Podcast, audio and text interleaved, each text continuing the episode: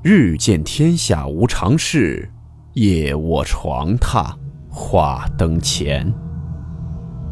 欢迎来到木鱼鬼话。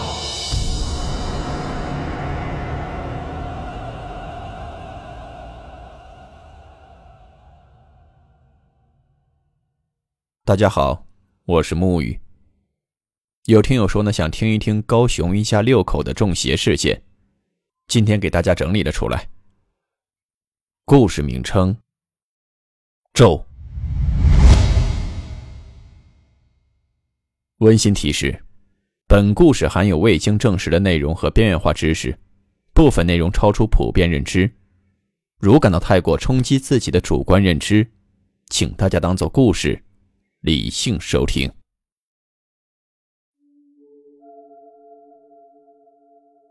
想象一下，你的邻居住了这样一家人。他们家晾衣架上晒的全是黑色衣服，窗户上贴满了黄色符咒。最诡异的是，半夜总会传来凄厉的惊叫。当你忍无可忍报警后，警官上门探查，却呕吐着跑了出来。诡异的黑面神像，持续已久的噩梦。遗弃在医院门口的无名尸体，背后又隐藏着什么样的秘密呢？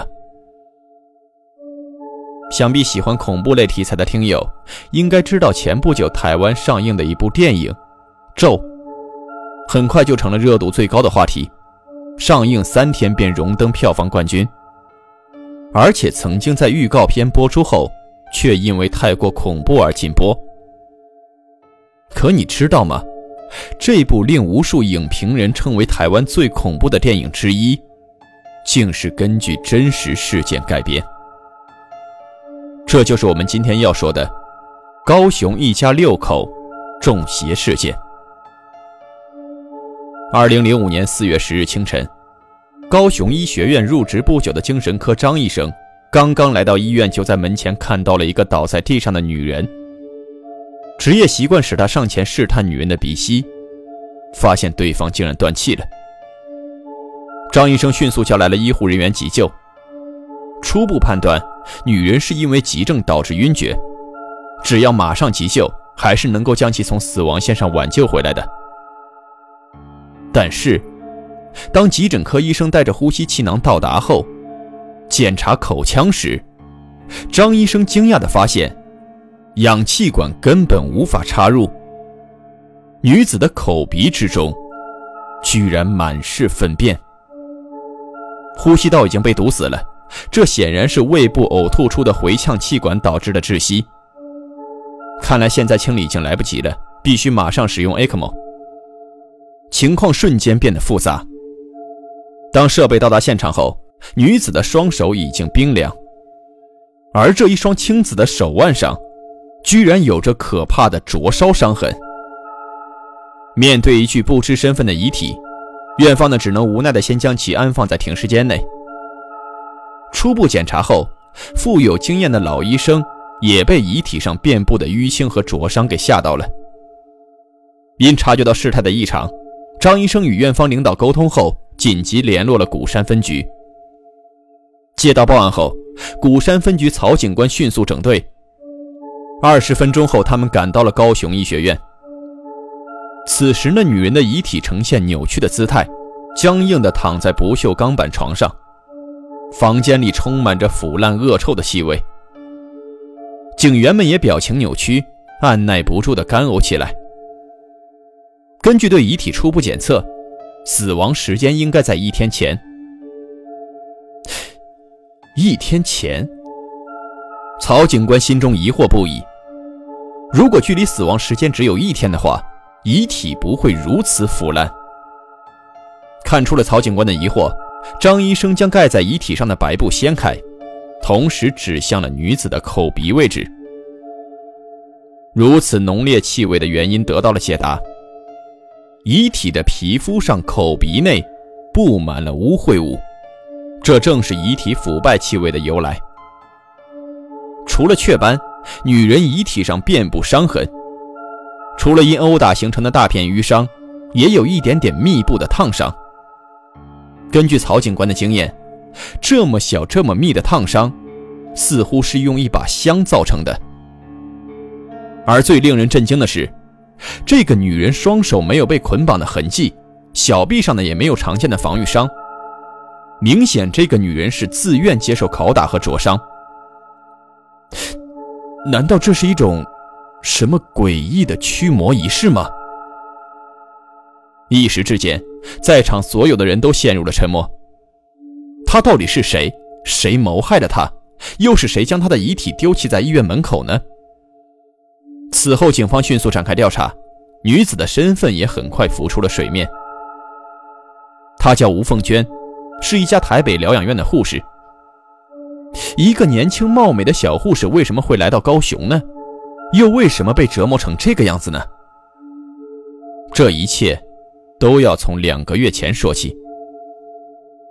刘先生是一名中年教师，他在高雄古山区新买了一栋三层的联排住宅，当地人呢称之为“透天厝”。习惯独居的他，原本对这一住宅十分满意，但最近却被对门那家人奇怪的行径搞得心神惶惶。隔壁住着一家六口，男主人姓吴。夫妻二人一共孕育了四个子女，三个姐姐，一个弟弟。孩子们呢都已经到了成家立业的年纪。大姐吴凤娟则早早离开了家，在外地一名疗养院当护士。一家人的生活呢也非常平静和睦。刘先生偶尔能碰到对面的吴先生，互相打招呼呢也是温和友善。但是不知道从什么时候开始，这一家人就变了。某天深夜，一阵疯狂的吵闹声将刘先生从睡梦中惊醒。他仔细辨别声音方向，发现是从对门传来的，似乎是吴家的三女儿身上发生了什么可怕的事情。难道是半夜梦游魔怔了吗？也许明天睡醒之后就会变好了。刘先生没有多想，继续准备睡觉。但一整夜的嘶吼声、哭泣声让他难以入眠。第二天，一向沉稳的吴家大姐吴凤娟就匆匆赶了回来。刘先生原本以为大姐回家后情况会好转一些，然而只是安静了数个晚上后，某天深夜，他再一次被惊醒。女人的哭泣声、吵闹声再一次传来，这次是大姐的声音。大姐吴凤娟边哭边喊着：“别过来，救命！不要伤害我！”惊恐又无力的声音在耳边响起，让刘先生心里一惊。难道大姐吴凤娟遇到了什么坏人了吗？想起吴凤娟很可能正在遭遇歹徒侵犯，刘先生赶忙抄起家伙准备冲进隔壁。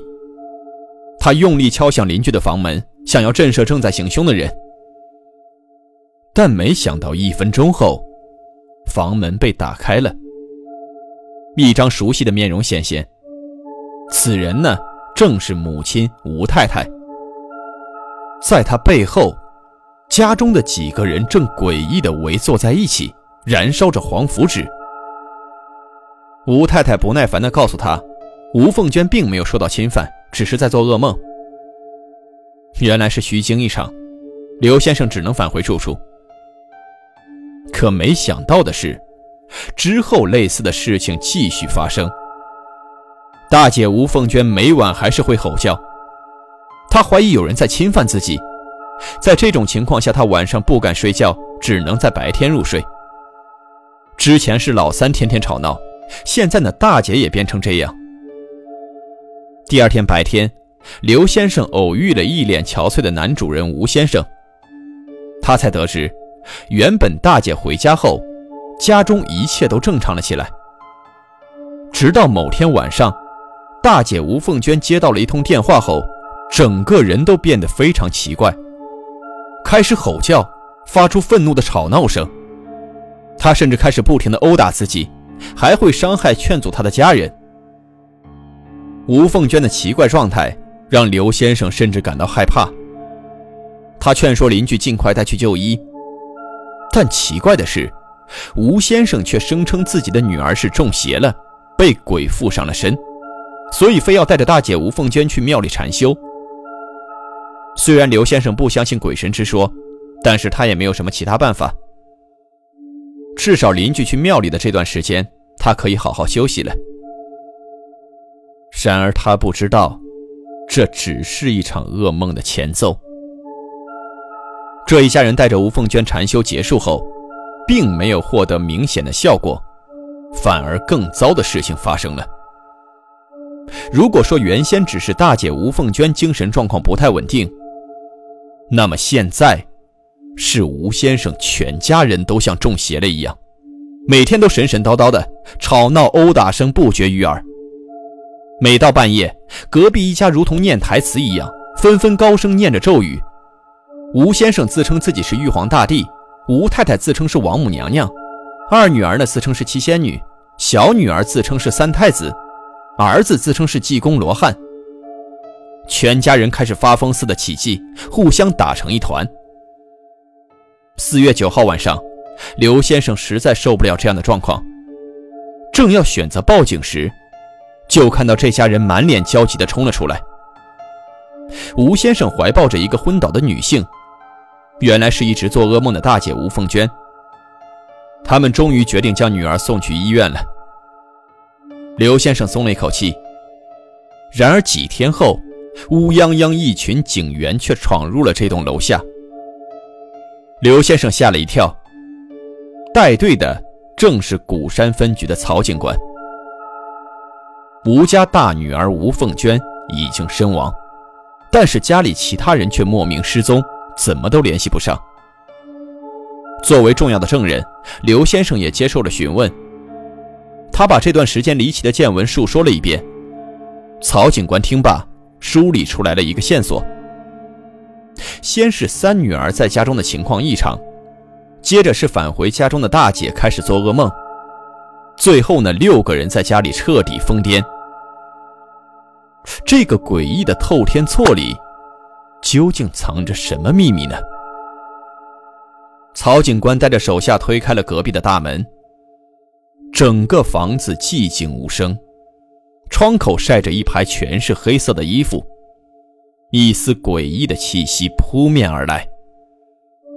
进门后，曹警官喊了几声，但无人回应。难道家里没有人吗？还是一家人都已经遇害了呢？他走进一楼大厅，大厅正中央有一个面色涂黑的诡异神像，家具东倒西歪。遍地撒着黄符纸，还有盐。房间二楼遍地都是粪便，还有很多涂抹在墙上、地上，实在是没有下脚之处。曹警官捂着鼻子，于是来到了三楼。最让人惊讶的一幕发生了：这一层虽然没有人，但三楼的饭桌相对整齐，还摆放着餐具。曹警官仔细一看。这六个碗中装的并不是饭，而是满满的粪便。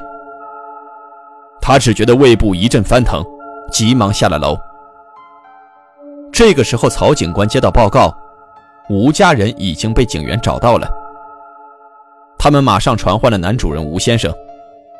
直到这时，曹警官才知道了事情的原委。吴家人平常呢非常信奉神明。家里呢也供奉着三太子的神像。二月的一天，吴家夫妇俩人到南子区的一座庙宇参拜。那庙里的住持和两人素未谋面，却直接跟吴先生说：“你的家里有不干净的东西。”两人听后呢，便急忙请法师到家中净宅，并遵循大师的建议，将原本供奉的三太子神像移走，改为供奉从其他地方请来的佛像。夫妇原本以为如此祈求，全家就可以平安无事了。可他们没想到，他们后来供奉的或许并不是神明。没过多久，怪事便开始发生。二零零五年二月底，小妹开始出现不正常行为，好像中邪一样，大喊大叫，还会殴打自己。在小妹清醒的时候，她告诉父母，自己受到三太子的旨意。让大姐赶快回来，要不然会有血光之灾。父母本就迷信，看这情况也不敢耽搁。二十九岁的吴凤娟正在疗养院上班，午后的电话铃声响起，是母亲的电话。电话中的吴太太焦急万分，不停询问她的近况。她有些奇怪，母亲从不会无缘无故这样紧张，是不是家里发生了什么事情？她焦急地追问，但母亲遮遮掩掩，最终呢挂了电话。而就在几个小时后，她却在疗养院门口看见了匆匆赶来的母亲。得知了小妹一事，大姐马上决定一起返回老家。当晚，吴先生欣喜地给女儿做了一顿好菜，为女儿接风洗尘，一家人其乐融融的。不过，这样的气氛并没有持续太久。几天后的深夜，诡异的事情又发生了。夜里，吴凤娟从噩梦中惊醒。她梦到了自己被一个陌生的男人侵犯，她大汗淋漓的醒来，仿佛还能感受到梦中所经历的那份疼痛。难道自己正如小妹所说，会有生命危险吗？即便回到老家，也无法打破那个预言吗？此后的每个夜晚，同样的噩梦一直纠缠着吴凤娟。她开始夜不能寐，整日疑神疑鬼，精神敏感脆弱。这样的状况一直持续到了三月份，才逐渐有了好转。之后呢，吴凤娟动了重回疗养院的心思，一家人呢也逐渐放松了心神。当天的吴凤娟联络了在台北的闺蜜，询问有关工作的事情。但就在电话挂断后，意外发生了。吴凤娟感到自己的身体脱离控制，整个人癫狂不已。他不断掌掴自己，尖锐的指甲朝身上、脸上抓去，并且发疯一般的撞向墙壁和尖锐的桌角。很快，他身上就布满了青紫。而在这个过程中，吴凤娟的力气也变得出奇的大。为了制止他，吴先生只能和家人用粗麻绳捆住他，这才终止了这场混乱。家人呢，带他去五指山的一座庙宇修禅。希望可以去除女儿身上不干净的东西。整个修禅的具体过程没人知道，但在四月三日一家人回到家后，情况却没有任何改善，甚至更加恶化起来。吴家的六口人一个个接连被附身失去控制，他们一家六口就像疯魔了一样，互相伤害殴打，还用点燃的香灼伤家人。并笃信靠撒盐、撒米、灌食秽物等方式可以驱邪。这段时间，一家六口人皆不进食，只喝符水，饿了便吃秽物。直到四月九日，大姐吴凤娟身亡。但是全家人都认为，大女儿只是灵魂出窍，离世的只是她身上附着的恶魔。即便女儿已经失去了生命迹象，也依然没有送去就医。一天后，吴太太又再度起计，而这次附身的不是别人，正是自己的大女儿。她告诉其他人，自己已经离开了这个世界。这时，一家人才知道大女儿已经离开了人世。于是，四月十日，其他人将大姐的遗体扔在医院门口后，就一起去了一座庙里避难。当事情败露后，警方在台南一座神坛找到了吴姓一家人。原来他们怕再度被附身，全都躲在这里避邪。经过医生鉴定，大女儿的死因是多重器官衰竭，应该是由于多日未进食加上体力透支所致，并且他送这一家人去做精神疾病鉴定。精神科张医生判断，由于这一家人长期生活在一起，持续一个月的诡异事件后。精神高压的六口人产生了精神崩溃，进而产生了各种错觉、幻觉，出现了集体妄想症。而他们又拒绝去医院寻求科学和专业的帮助，最终呢酿成了这样的悲剧。这类情况我觉得有点像《鬼话二》那篇怪病侵袭的故事里出现的感应性精神病有点类似。虽然有了专业解释，但这样的爆炸性事件一出。媒体蜂拥而至，纷纷进行报道。而对于这一家六口异状的猜测，也众说纷纭。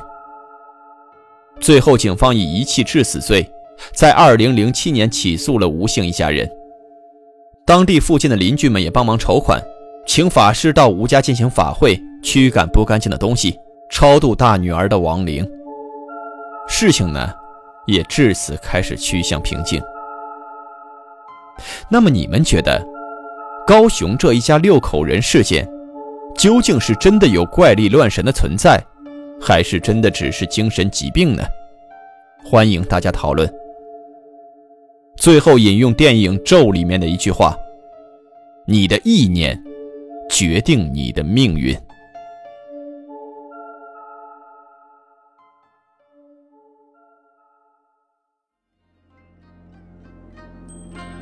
好了，我们今天的故事到此结束。祝你好梦，我们明晚见。